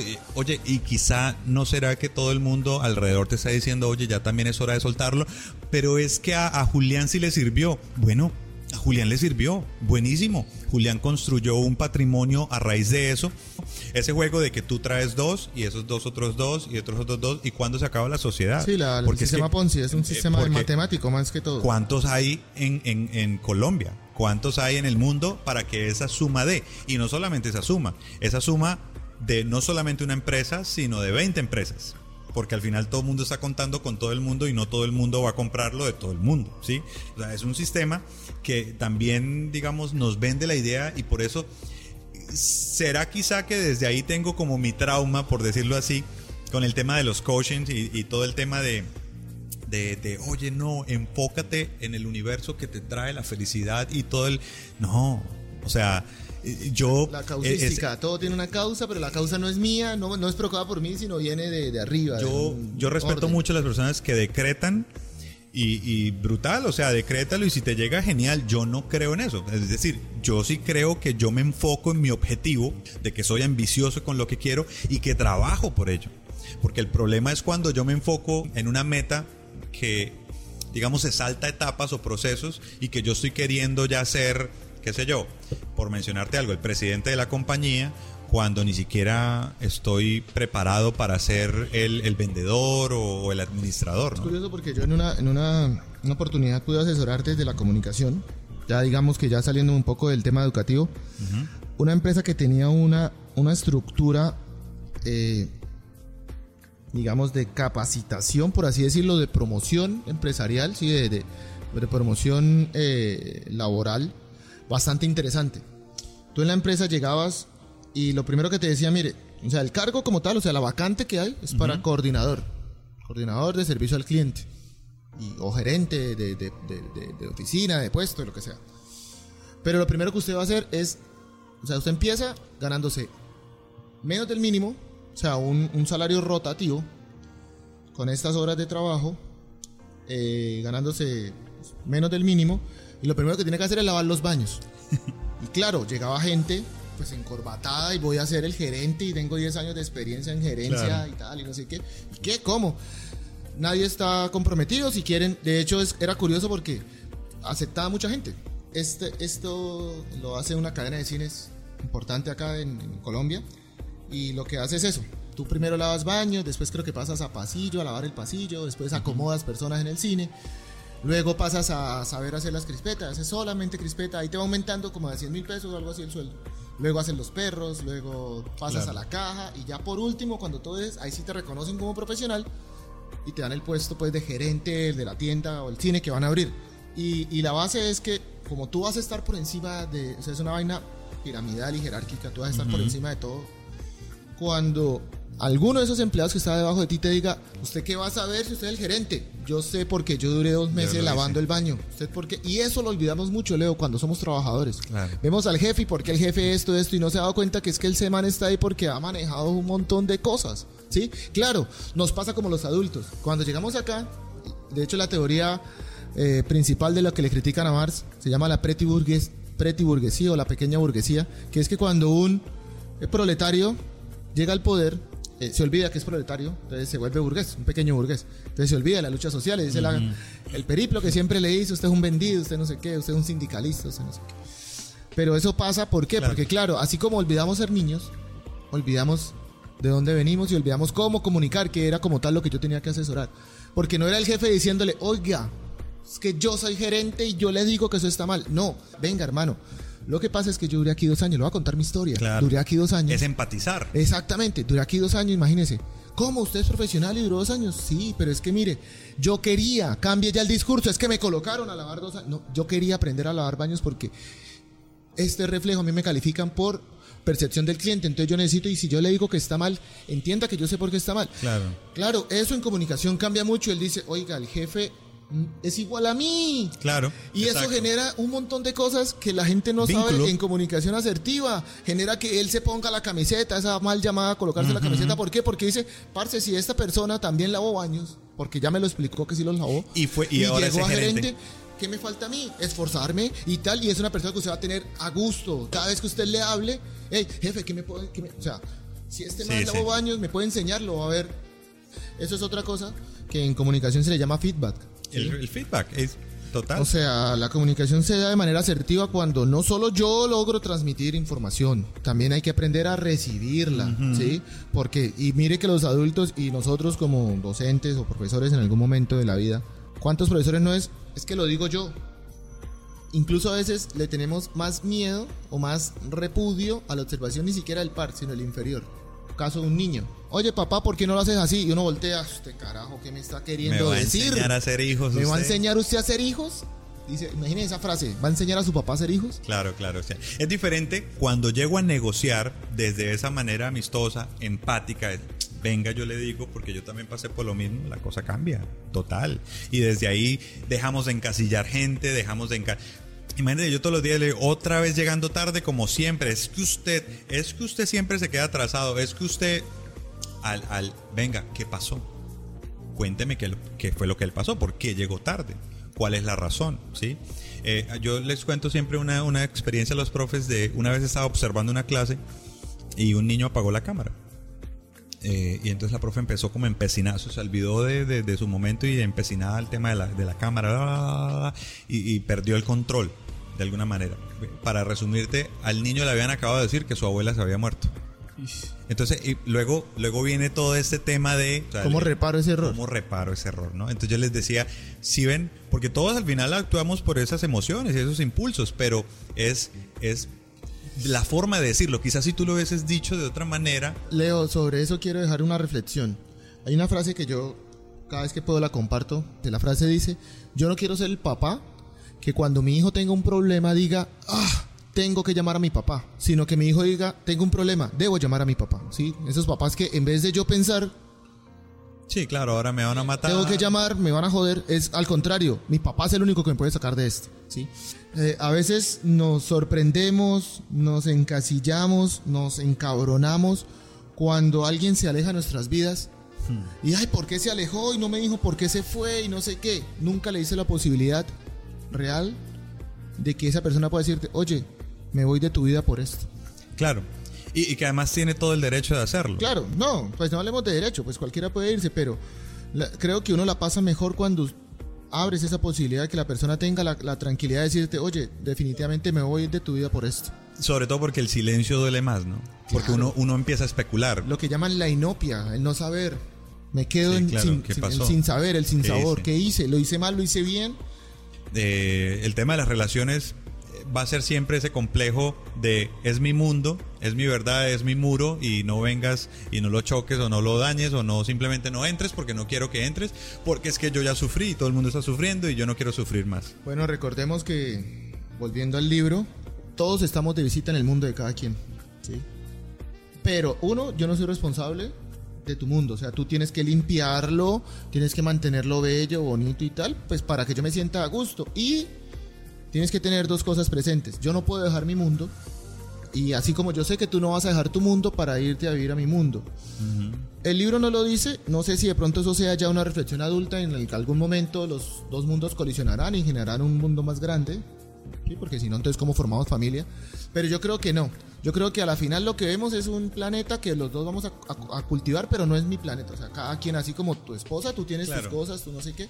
¿sí? Yo lo que tengo que darme cuenta es, oiga, qué hago yo, cómo le cómo limpio mis cosas y cómo me comunico con Leo y cómo cuando él está de visita en mi mundo, realmente mi mundo es un lugar sí, mejor posible para él, ¿sí? Claro, corriendo el riesgo de que hay personas que quieren escapar de su propia cabeza, Leo. ¿Sí? Pero tú no debes sentirte culpable por no permitirles hacerlo. O sea, tú no, yo no debo sentirme culpable por no permitirte a ti salirte de tu cabeza y meterte en la mía. O, de llevar la basura de tu mundo. O llevártela a mí. Yo no a, tu mundo. Ey, quédate con las cosas tuyas. Puede ser que te ayude a limpiar, pero tu cabeza. Sí, yo soy un fiel creyente de que así como hay personas que, claro, te sacan la basura y vienen y quieren ponértela a ti, también hay gente que, hay, gente que quiere venir a, limpiar y gente que quiere venir a sembrar también. Y bueno, ya está en tu concepción de si los dejas o no sembrar, porque pues ya en ese tema, y vuelvo al tema de lo que te decía ahorita. Eh, no necesariamente porque sean, sean mi familia, yo voy a tener que aceptar que vengan a mi mundo a hacer lo que se les dé la gana. Es decir, si tú la embarras, pues la embarras y ya está. Y, sí, yo pues obviamente te sigo queriendo, te sigo amando, te, te, te, ayudo en el proceso, pero no vengas a poner tu basura aquí, ¿cierto? Eso lo, lo, lo contemplo yo. Pero a su vez también el, no permitir que venga a sembrar me, parece un acto también eh, en el que pudiésemos perder mucho, ¿no? Claro, Porque pues también viene otro, tienen otras cosas. Yo, yo hablo eh, yo hablo de fuegos. Tú eres fuego dentro de, dentro de esa caldera que también tengo yo y qué rico pues que vengas a sumar, ¿no? Siempre y cuando venga con esa idea de sumar. El día que ya no sume, pues naturalmente se lo voy a decir. Comuníquelo. Sí. Lo puedo comunicar. Claro, creo que ese es un tema completo sobre la comunicación, de cómo cómo digo las cosas y no solo decirlo, mire, explicar el término de diálogo y el término de conversación. Resulta que para explicar eso, la gente cree que todo es una conversación, ¿sí? Y al contrario, uno debe buscar es diálogos. Diálogo, puntualmente lo, planteó eh, Platón y Aristóteles en los diálogos de Platón, y el, define el diálogo como la danza de la palabra. La danza de la palabra, o sea, la palabra va y viene. Entonces, en ese, en ese orden de ideas, un diálogo es fluido. ¿sí? Yo hablo, tú me escuchas, pero tú no sientes que te estoy quitando tiempo al hablar y tú lo que yo voy diciendo tú estás generando también y llega un momento en que yo ya dije lo que quería decir o, lo que estaba para decir y me callo y tú empiezas a hablar. En algunas ocasiones estamos hablando y tú me pides la, hey, como cuando usted marca el paso y marca el cambio de paso, marca eh, una danza de la palabra. ¿Cuándo se tienen conversaciones? Cuando el diálogo se vuelve incómodo. Piensen en cualquier relación, la relación que tienen con sus padres, la relación de amistad, relación de pareja, lo que sea. ¿Cuándo hay comunicación realmente asertiva? ¿Cuándo se están comunicando? Cuando hay diálogo. Cuando tú hablas con tu amigo y van y vienen, y no importa si llevan tres meses sin hablarse, un simple, hey, cae mi casa, ya listo, ya le caigo. Y cuénteme qué ha pasado, y esto, y esto, otro, y esto, otro. ¿Cuándo hay problemas? Cuando el diálogo se vuelve incómodo. ¿Y cómo sabemos que se vuelve incómodo? Con las preguntas. Hey Leo, ¿te pasa algo? Claro. Ahí ya no fluye. Porque se supone que si te pasa algo, hey, tengo que contarte algo. Imagínate que me está pasando esto y esto y esto, ¿tú qué opinas? ¿Sí? Sigue habiendo diálogo. Pero si yo tengo la necesidad de decirte, Leo, ¿pasa algo? Y tú tienes la necesidad o el choque de, uy, no estoy preparado para decirle o no se lo digo, ya hay una conversación. Porque ahí cambiamos a la conversación. La conversación tiene tres cosas puntuales. Tiene turnos, ¿sí? O sea, ¿te pasa algo? Sí. ¿Qué? Ya, empieza un turno. Segundo, se vuelve formal. ¿Sí? Entonces, en vez del diálogo que es, hey, parce, vea esto, así que tal, y, pero un momento que voy, voy, ya es, hey, necesito que sueltes el celular, me prestes atención. Y lo, lo tercero, pues, que requiere atención, pero una atención específica, ¿sí? Requiere un foco de atención. Ahí sabemos que hay conversación, estamos conversando. Es curioso porque la gente dice, yo me la paso conversando, pero no, no, realmente no. ¿Por qué? Porque toda conversación debe generar algo, un producto, ¿sí? Conversaciones que tenemos, que sí tenemos. Una entrevista de trabajo, cuéntame de ti. Es incómoda. Tú debes ir preparado cuéntame de ti. Ah, no, pues que yo te cuento, ah, muy bien. ¿Y cómo te ves en cinco años? Sigue siendo incómodo. claro. ¿Y cuánto es tu aspiración salarial? Es una conversación incómoda. Conversación incómoda. Eh, papá, me, me voy de la casa. Conversación, otra conversación incómoda que se tiene. Eh, no sé, un banco por la obligación, pedir la mano, aunque no debería ser incómodo. ¿Qué no es, no debería ser eh, incómodo? Decir lo que no te gusta. No debería ser incómodo. Uy, oye, ¿En serio no te gusta? Ah, bueno, la próxima vez, listo, ya lo tengo presente y seguir la fluidez, la danza. Porque a la final lo único que importa en una conversación es el producto. ¿Sí? Hey, me quedé con el trabajo, o sea, ya le conté que cómo me ven cinco años, para qué sirvo, para qué esto, si barro, si trapeo, si me pongo la camiseta, pero ¿Me van a contratar, sí o no? ¿Sí? Ahora pregúntense ustedes, esas conversaciones que tienen pendientes, conversaciones, o sea, incómodas, que tienen que hacerse, que tienen que empezar con una formalidad, con una pregunta, ¿para qué? ¿Qué es el producto que quiero sacar? Sí, yo, busco siempre que las conversaciones lleguen a, la resolución de los problemas, ¿cierto? Cuando, pues, se generaron. Porque quizá empezaron con un diálogo y, lo que tú dices, en algún momento, pues cambian al, eh, ¿cómo así? Yo no lo sabía. Y de repente empiezan a, ver otras cosas, ¿no?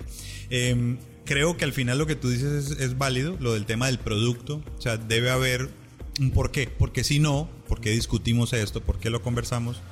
Si mañana vuelves y lo haces o vuelves y como que te da igual. Y de ahí viene el tema de, entonces ya la próxima no le digo. Y entonces ya no lo hago. Y entonces, y entonces, y entonces, y eso llega un producto a otro producto y otro producto y al final el producto es nada. No, ya no es necesario hablar porque ya no hay nada de qué hablar. De qué hablar. en ¿y en qué momento hablábamos de todo y ahora no se puede hablar de nada? que es que nosotros nunca peleamos, a mí eso me, me asusta mucho más, ¿no? Ah, bueno, si todo está dentro del diálogo, yo le puedo creer que no peleen. Porque siempre dentro del diálogo, dentro de esa se encuentran como decirse, oye, a mí no me gusta esto, oye, ayer saliste. Bueno, es una teoría válida, ¿no? También. Yo tuve la oportunidad de tener una relación así, en la cual se me manifestaban las cosas, sí, de manera dialogada. De qué interesante. Nunca había la necesidad de, hey, ¿por qué saliste? ¿Por qué? ¿Por qué? Claro, no. pues sí, tienes ah, razón. ahora que me cuentas, oye, la próxima vez eh, llámame porque me preocupo cuando sales y no me llamas. Por eso, ya depende de uno si esos diálogos los convierte en conversaciones. O sea, si usted deja de, ser fluido en su relación, todo va bien, todo va... Y ya la gente empieza es, ya te dije una vez, ya no sé qué. Sí, sobre todo porque creo yo que interponemos el ego, ¿no? Un poco y, sabes, como que es que es que es así, porque yo lo pienso, porque es que yo siento que también es un poco de, aflojar. Yo eh, trato de dialogarlo mucho voy a decirte algo y quiero que me respondas con la verdad. Y uno, ay, parce. Claro, ya de ahí lo condicionas. Acá se viene y no sé qué. Oye, ¿no tienes nada que decirme?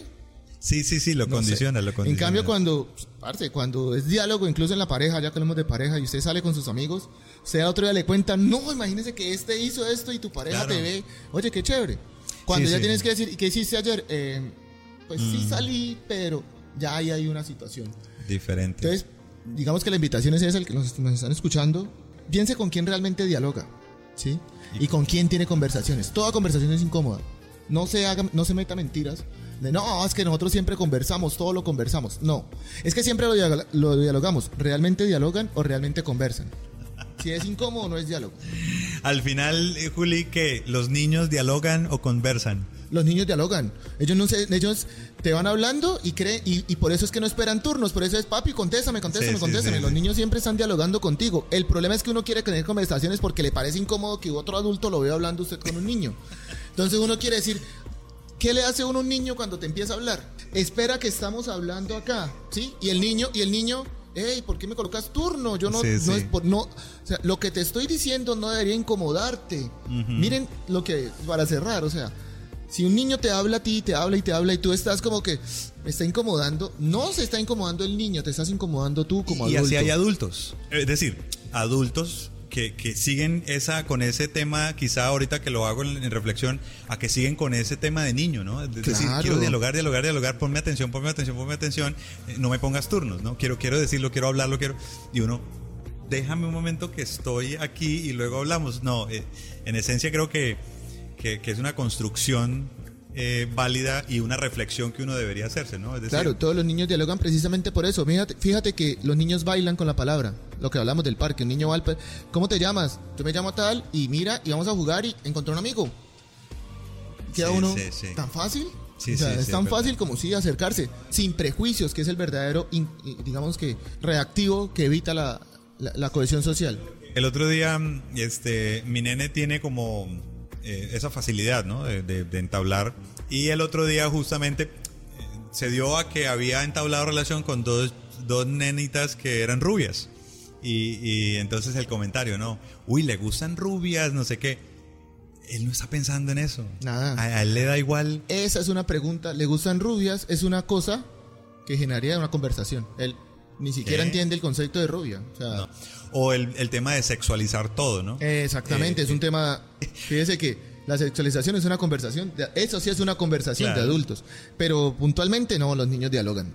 Y si, los, si todos los niños dialogan, Leo, digamos que la tarea, sí, porque si estamos hablando de adultos que deben volver a ser niños, pues hay que colocarle una tarea. Como, eh, la tarea es empecemos a dialogar. O sea, si vamos a deconstruir el tema de un niño, un niño se asombra, nosotros también nos asombramos, un montón de cosas, imaginamos, pero digamos que, que lo, puntualmente lo que hace es dialogar. Sí, sí. El Principito como tal todo es, es, un libro, un diálogo, con momentos incómodos que se vuelven conversaciones, claro, hay conversaciones porque evidentemente es un adulto hablando con un niño, pero al final, el final del libro es un diálogo. Tú no, ya no ves al adulto ni al niño, ves es como cómo se narra la historia de manera fluida. Al principio sí hay las preguntas incómodas, puntos incómodos, espacios incómodos. Entonces, digamos que la tarea es eso, empezar a dialogar.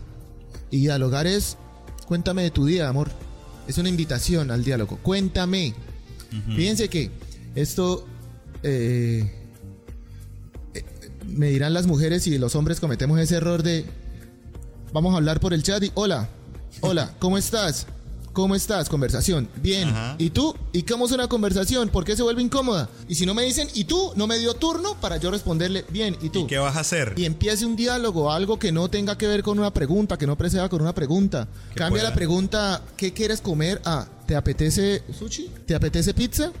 Yo, yo, le, yo le hablo mucho también a algunas personas de, de, de lo propositivo también, ¿no? Es decir, como Oye, vamos. Oye, ¿cuándo podríamos cuadrar para ver si nos vemos y de repente pues nos comemos algo? Siento yo que, que condiciona todo, ¿no? Entonces la otra persona se responde como por quedar bien también, dale, en estos cuadramos y usted, listo, y usted sabe que es una mentira y ok, en esto cuadramos y ahí quedamos. Porque es, un, porque es una conversación, es incómoda. ¿Cómo empezamos eso? ¿Cuándo salimos? ¿Cuándo salimos?